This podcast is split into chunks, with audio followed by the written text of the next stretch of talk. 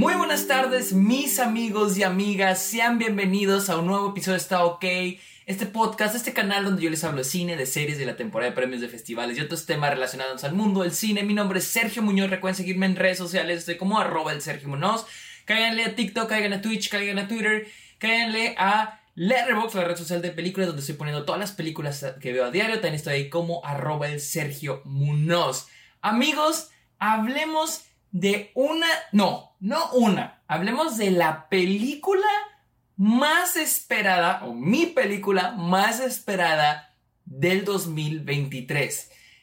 Killers of the Flower Moon de Martin Scorsese. La pude ver hace dos días, el jueves pasado. No había hecho el episodio porque eh, con este tipo de películas me gusta darle un tiempo para digerirla, para pensarla.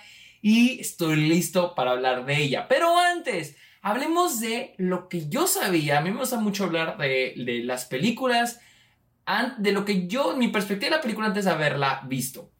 Y primero que nada, es una película de Martin Scorsese. Y como muchos ya saben, muchos de mis seguidores, muchos de los que están viendo esto, ustedes saben que yo soy un gran fan del trabajo de Martin Scorsese. Me, me mama, me encanta todo su trabajo, me encanta el trabajo de Thelma Schoonmaker, su editora. Para mí, ver una película de Thelma Schoonmaker es como ver una escultura.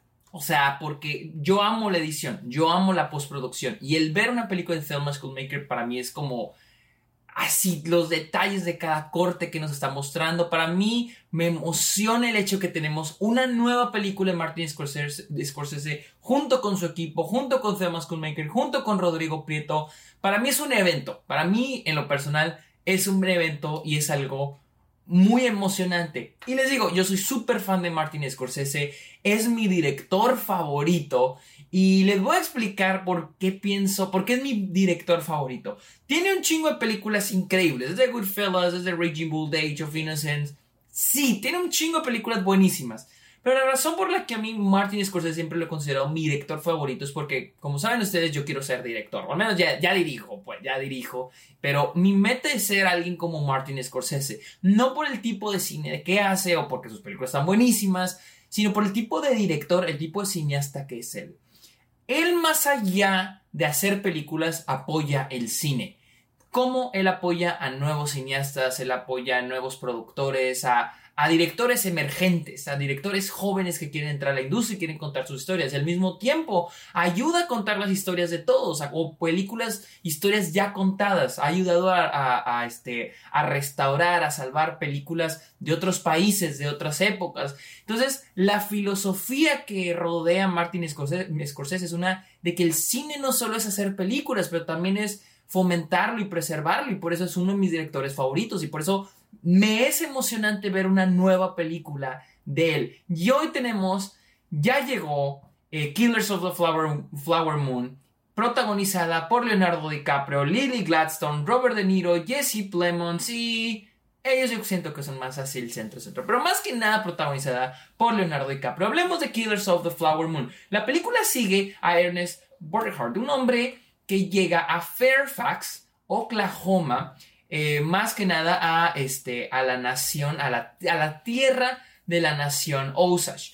Luego de que ellos, creo que años después de que ellos han descubierto petróleo y la nación Osage, para los que no sepan de nativos americanos, se han enriquecido gracias a esto.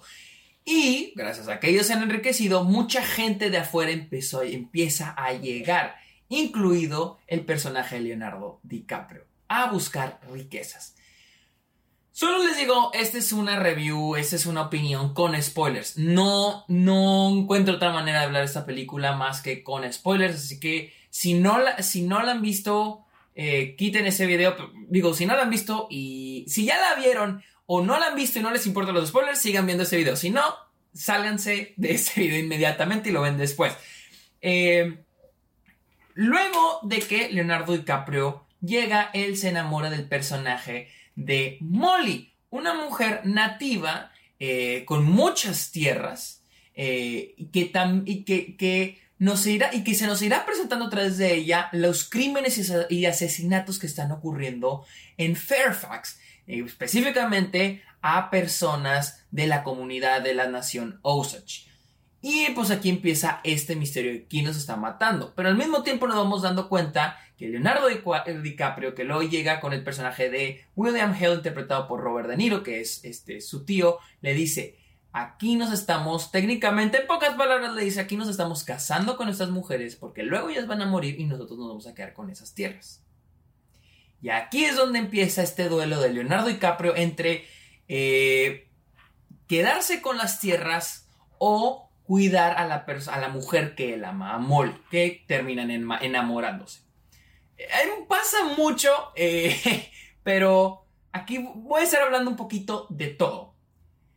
La película, más que nada, está hablando de un tema muy importante eh, estadounidense. y que yo creo que le, le, concierne a todo el continente americano, que es la llegada de colonizadores.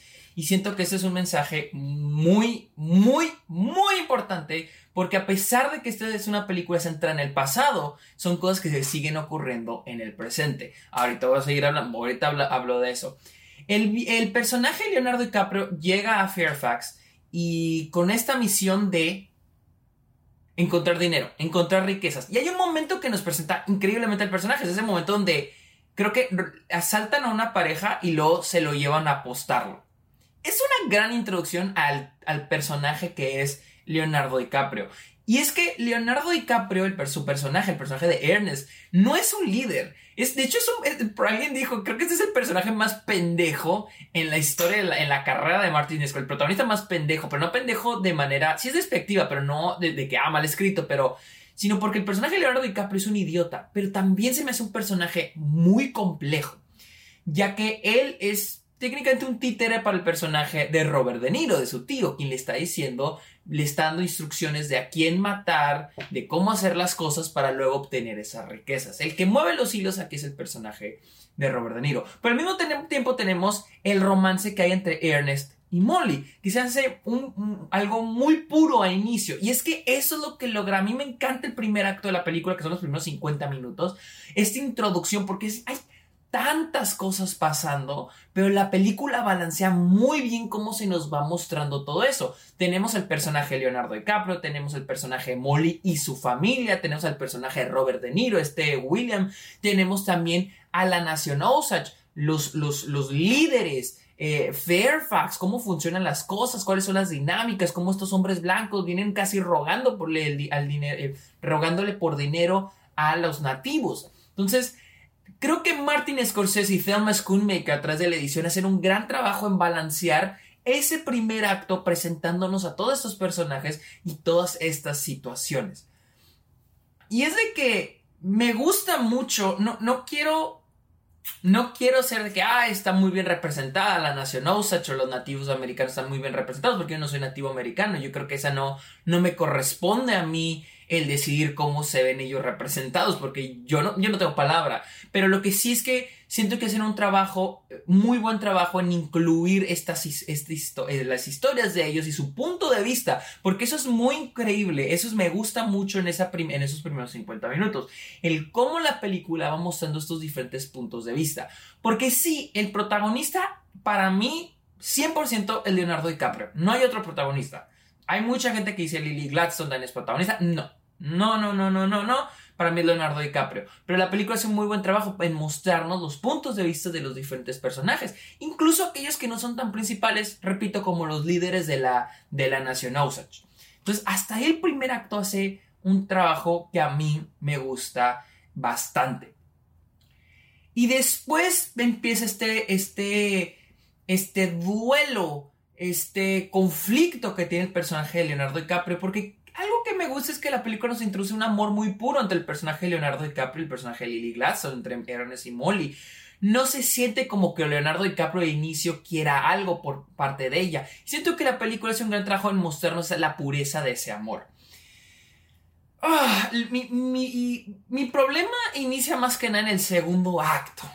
E, e, el segundo acto de la película, porque si la película no es perfecta y yo sí le encontré algunos, algunos problemas. Y es ese segundo, segundo, tercer acto. A mí me gusta dividir la película en cuatro actos, segundo, tercer acto o segundo acto si lo ven en tres actos. para el segundo acto es cuando el personaje de Robert De Niro le introduce la idea a Leonardo DiCaprio que a Molly, al igual que sus hermanas, al igual que su familia, tiene que morir para que nosotros nos caigan esas tierras. Y tu trabajo es, ella tiene eh, diabetes, por lo que tú le tienes que dar insulina, pero la insulina la vas a envenenar. ¿sí? Eh, y ese va a ser el trabajo de Leonardo DiCaprio, de envenenar a su esposa. Mi, mi problema en esos momentos es que yo no llego, y tal vez aquí es donde ustedes tal vez van a estar, eh, eh, tal vez no van a estar de acuerdo con lo que digo, pero yo no llego, primero que nadie, no llego a ver un conflicto tan sólido para el personaje de Leonardo DiCaprio. a él se le dan instrucciones y él las acata, como perrito. Todo el tiempo, lo que le dice Robert De Niro, él lo hace. Mata a este cabrón, Leonardo DiCaprio lo hace. Envenena a tu esposa, Leonardo DiCaprio lo hace. Y no le tiembla la mano. Y para mí, ese es uno de los problemas que yo le llego a ver a la película. Porque para él es tan fácil hacer estas atrocidades eh, sin pensarlo, que a mí la verdad hace que la película se sienta sin conflicto. Porque si el personaje no encuentra conflicto en envenenar a su esposa, entonces no pierdo el drama en la película. Y esta es mi cosa me incluso me hace dudar de si Leonardo DiCaprio realmente amó a su esposa al inicio de la película, porque si me llegan a vender y no sé, como que tengo sentimientos encontrados, porque no sé si es algo bueno o malo el que me tenga tan confundido el personaje Leonardo DiCaprio. Y eso es algo que sí le aplaudo a la película. El personaje Leonardo DiCaprio es un personaje muy complicado. Nunca lo llego a entender. Y eso sí lo aplaudo. No espero entenderlo, porque es un personaje no sé si es un idiota o si está batallando, en, realmente siente un conflicto. Eh, eh, eh, su romance con Molly se siente tan ambiguo, pero el personaje es tan complejo, o sea, es tan complejo y complicado que cuando se trata de tomar esas decisiones de más que nada envenenar a su esposa y el que lo haga tan fácilmente, como que incluso pierdo un poco los stays de la película. Porque entonces digo, güey, si se te hace tan fácil envenenar a tu esposa, entonces ya no siento el conflicto tan sólido en la película. Ese es uno de los problemas que yo tuve con la película. Y más que nada porque en el segundo acto llego a sentir la película muy repetitiva. Es Robert De Niro le dice a Leonardo DiCaprio que matar a este güey, Leonardo DiCaprio lo hace. Y luego hay que, y luego otra, una escena donde envenena le pone a la, a la, ¿cómo se llama? La, a la insulina le pone veneno y luego está su, está, está Molly agonizando y luego tenemos otra escena donde le pone veneno y luego está otra vez Molly y la otra donde mata otro güey, y la otra donde mata otro güey, y luego está, está Molly agonizando. Entonces, como no veo el conflicto, no tengo problema que ocurra una y otra vez pero si no hay un conflicto, entonces sí la llego a sentir la película un tanto repetitiva en ese segundo acto. Ahí es donde la película yo la llevo a batallar un poquito, un poquito más. Eh,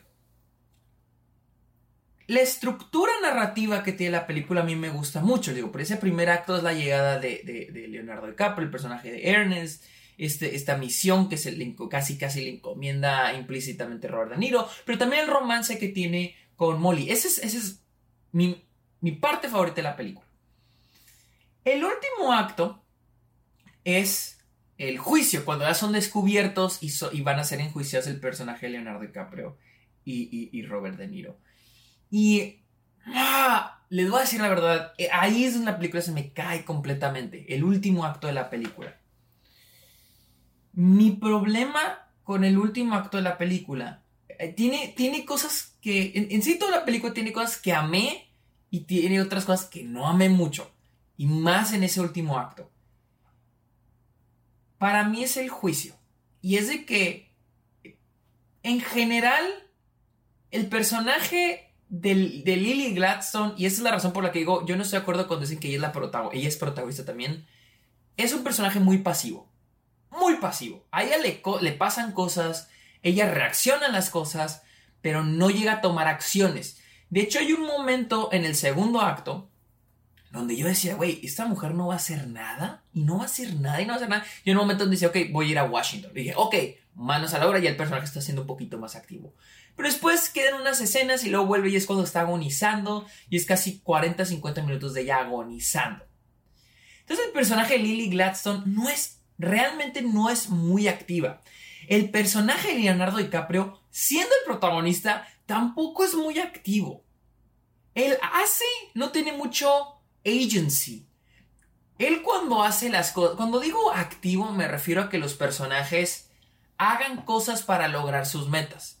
Y sí, Leonardo DiCaprio hace cosas como mandar a matar a un cabrón o envenenar a su esposa, pero todas son cosas que el personaje Robert De Niro, el personaje de Bill, Bill creo William, le encomienda. Él las está haciendo porque él se las está diciendo. Pero de ahí en fuera, Leonardo DiCaprio no tiene agency por sí solo. No se resiste al personaje de Robert De Niro, no siente conflicto de las decisiones que está tomando. Entonces, yo sí llego a sentir un poco tediosa la película en ese segundo acto. Ahora, el tercer acto, volvemos a lo del juicio, que es cuando ya los personajes van a ser enjuiciados.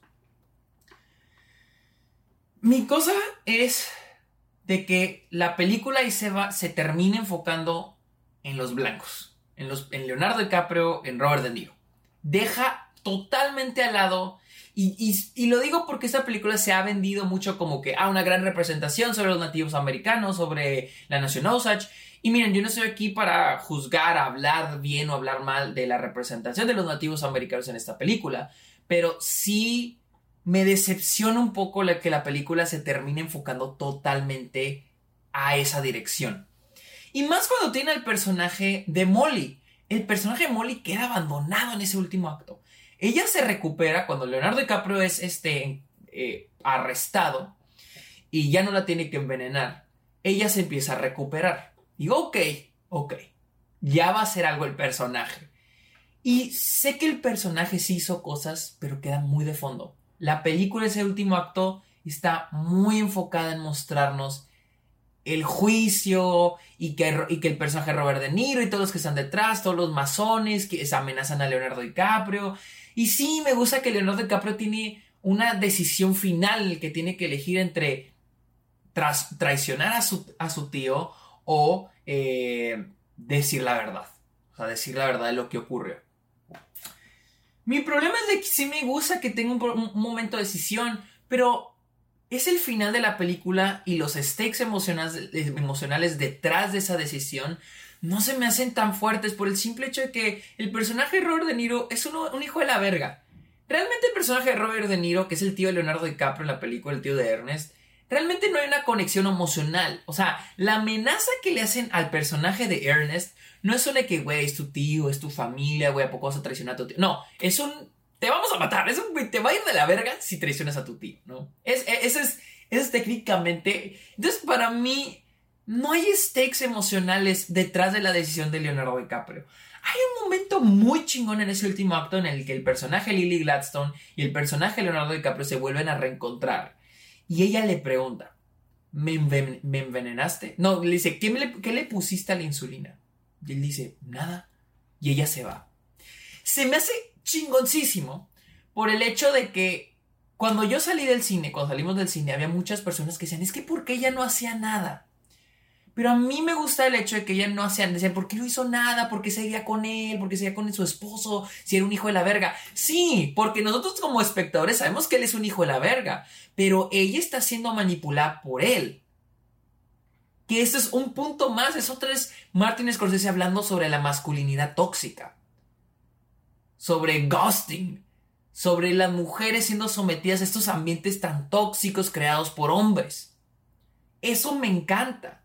Mi, cosa es de que nunca me... Cuando Lily Gladstone llega, entra a la habitación con Leonardo DiCaprio para hacerle esa pregunta, ella ya va mentalizada. Y yo estaba discutiendo con mi novia, con Luisa, sobre esa, esa escena. Y le digo, ¿tú crees que si Leonardo DiCaprio le hubiera dicho la verdad, si el personaje de Ernest le hubiera dicho la verdad de que sabes que te envenené, ¿tú crees que Molly se hubiera quedado con él? Y me dijo, Luisa me dijo, sí, yo creo que sí se hubiera quedado con él. Porque él no esperaba, ella no esperaba el, me envenenaste, no me O sea, es más, Luisa me dijo, ella desde el principio ya está mentalizada que estos güeyes, estos blancos vienen por el dinero de ella, los están cazando. Pero ella se enamoró de él. Ella no quería ella no quería, ella no buscaba el que el se disculpara o que... O, sea, ella no le importaba, según Luisa, según la perspectiva, me gustó. O sea, e, ella no le importaba mucho la parte del veneno, sino simplemente el hecho, y esto es lo fundamental entre una relación de pareja, la honestidad.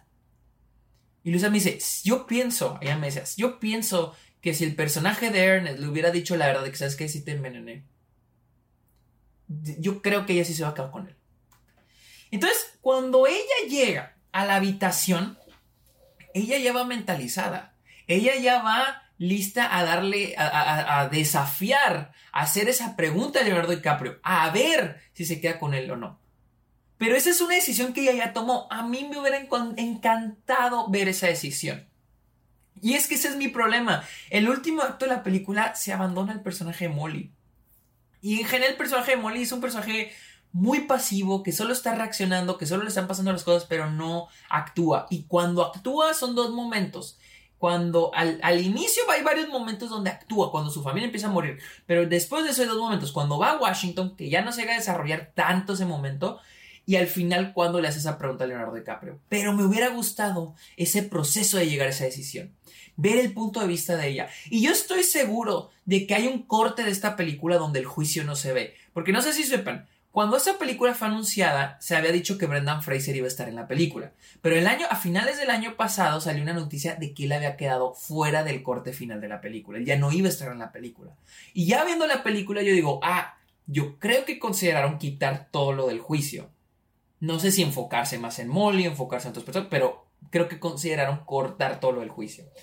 Otra cosa que me molesta, a mí se me hizo, hay una escena hermosa, se me hace bellísima, donde no sé quién es el actor.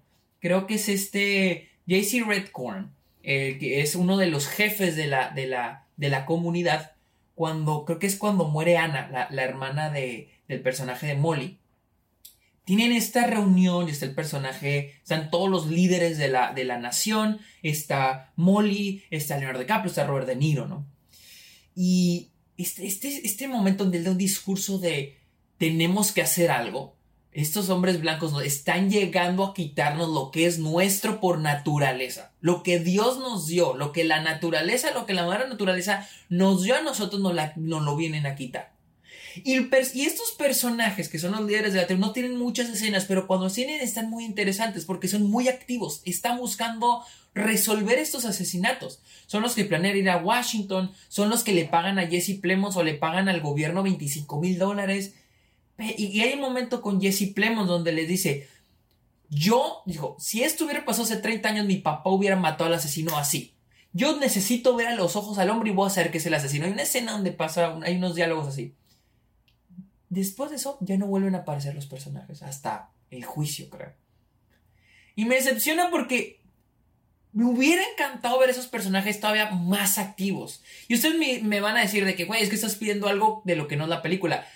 Sí y no, porque al inicio los personajes están muy presentes. Esos personajes están muy presentes en la historia de la película.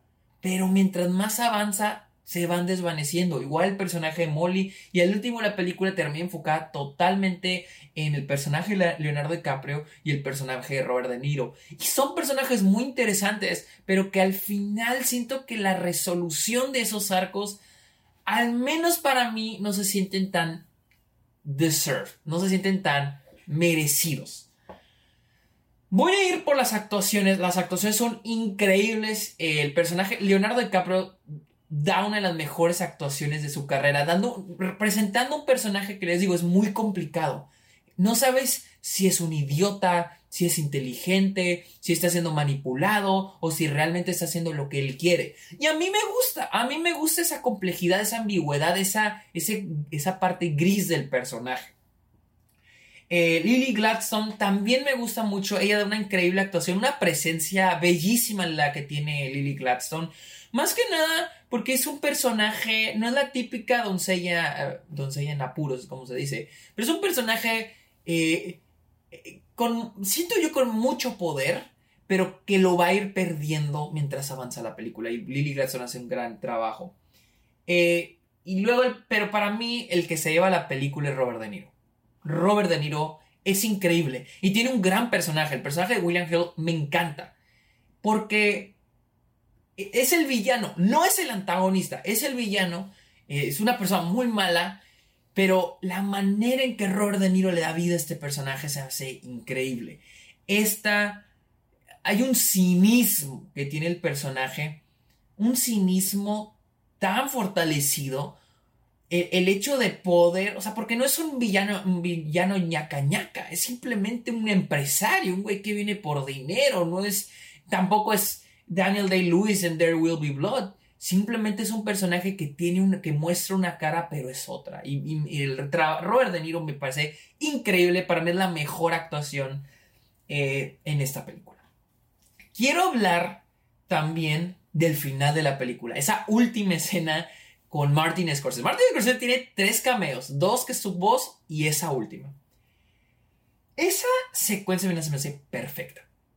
Perfecta. Esa de la obra se me hace bellísima por el hecho de que es Martin Scorsese. Toda esa escena es Martin Scorsese haciendo una incluso autocrítica a la idea de un hombre blanco tomando las las historias de otras personas como se ha hecho por muchos años.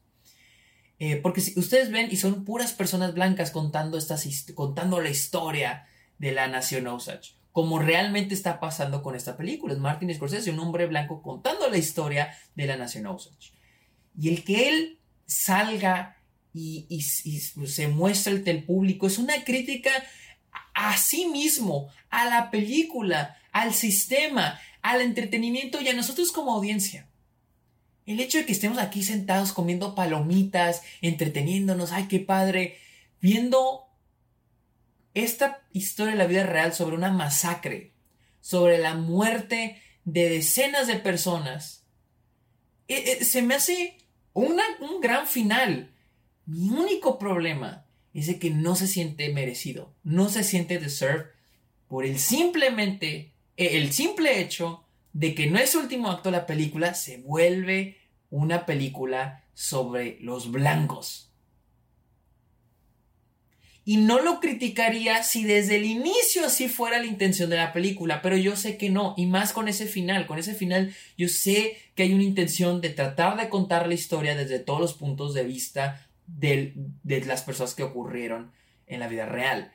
Pero yo no siento que la película logre eso, más con ese último acto. En el último acto para mí la película termina enfocándose totalmente en Leonardo DiCaprio y deja al lado a, los, a, la nación Osage. Termina siendo esta película sobre gente blanca. Entonces, eh, eh, por eso tengo tanto conflicto con esta película y tengo tantos sentimientos encontrados por el simple hecho de que yo sé que la película quiere abarcar estos puntos de vista, pero al final se termina enfocando en el del blanco.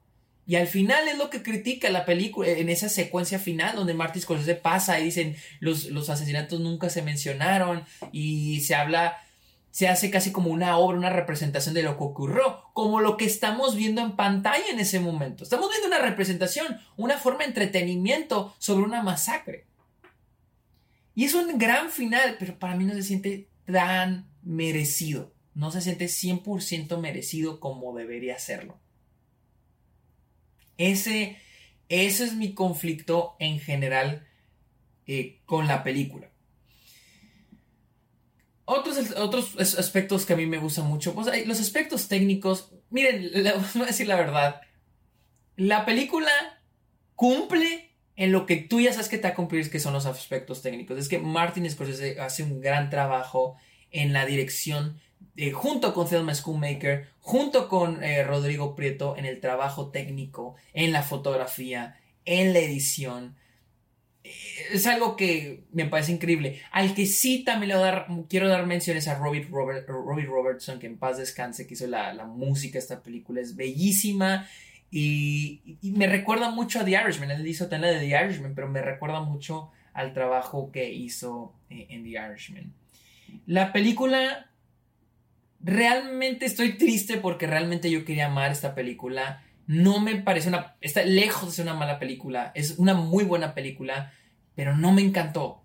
Y, más por esos detalles, más en, el, en, esta representación de los diferentes puntos de vista de lo que realmente, de lo que ocurrió en la vida real. No sé si sepan, pero yo investigué y el libro está contado desde el punto de vista de la policía. El protagonista, creo yo, o es más central, es el personaje de Tom White, el que en la película es interpretado por Jesse Plemons. El personaje de Jesse Plemons, Jesse Plemons iba a protagonizar esta película originalmente.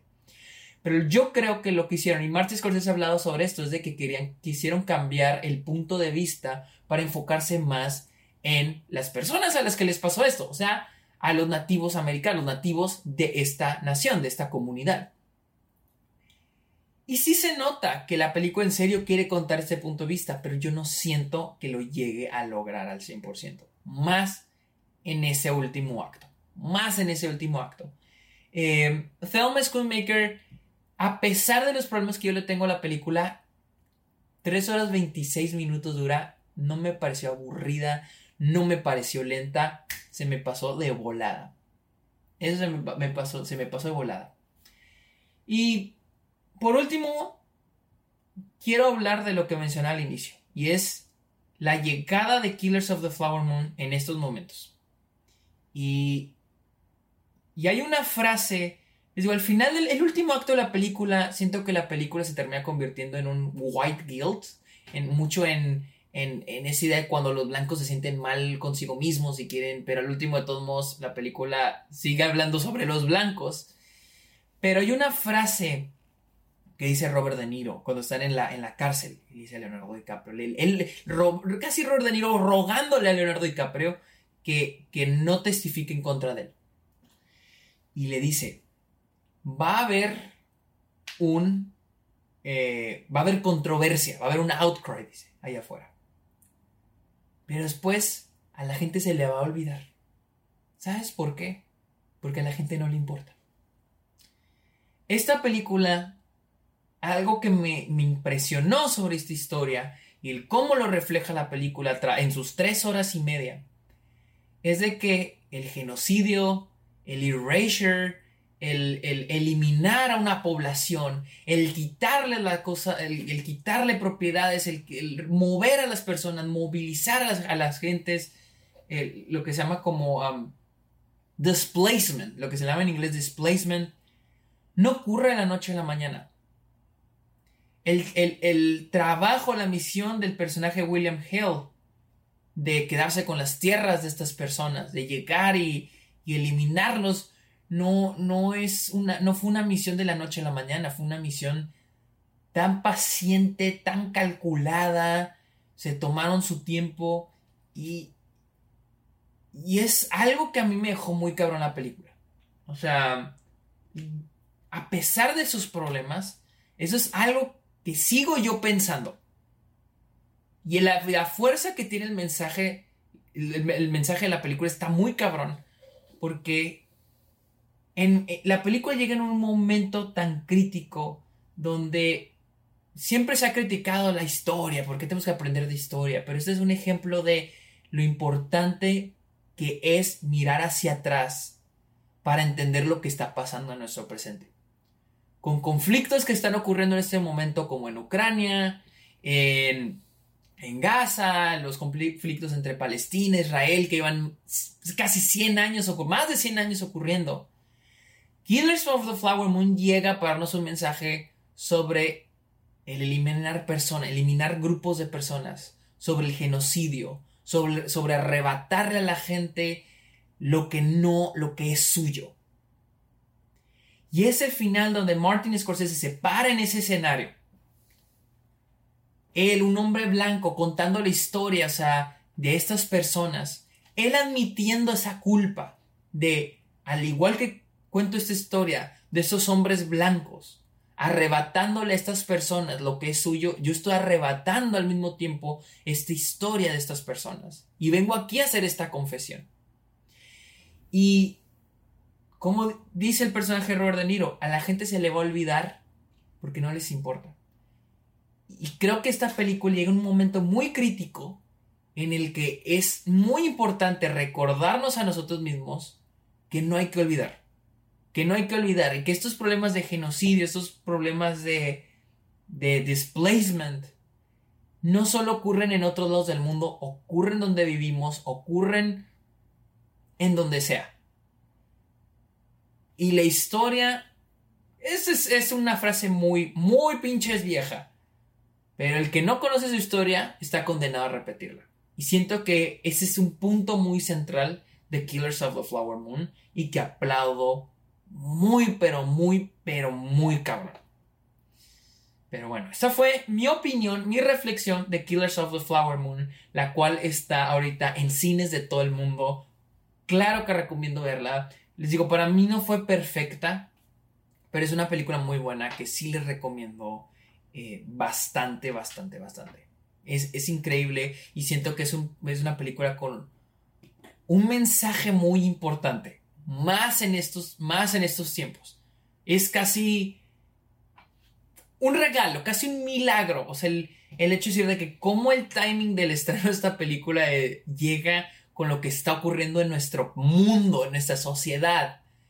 Pero es tan simple el hecho de que lo que ocurre en el mundo es tan repetitivo y estamos condenados, estamos conden ya estamos condenados a estar repitiendo las mismas barbaridades, que probablemente en 10 años va a llegar una película con el mismo mensaje, igual se va a sentir fresca el mensaje se va a sentir fresco, porque vamos a estar repitiendo las mismas pendejadas como humanos.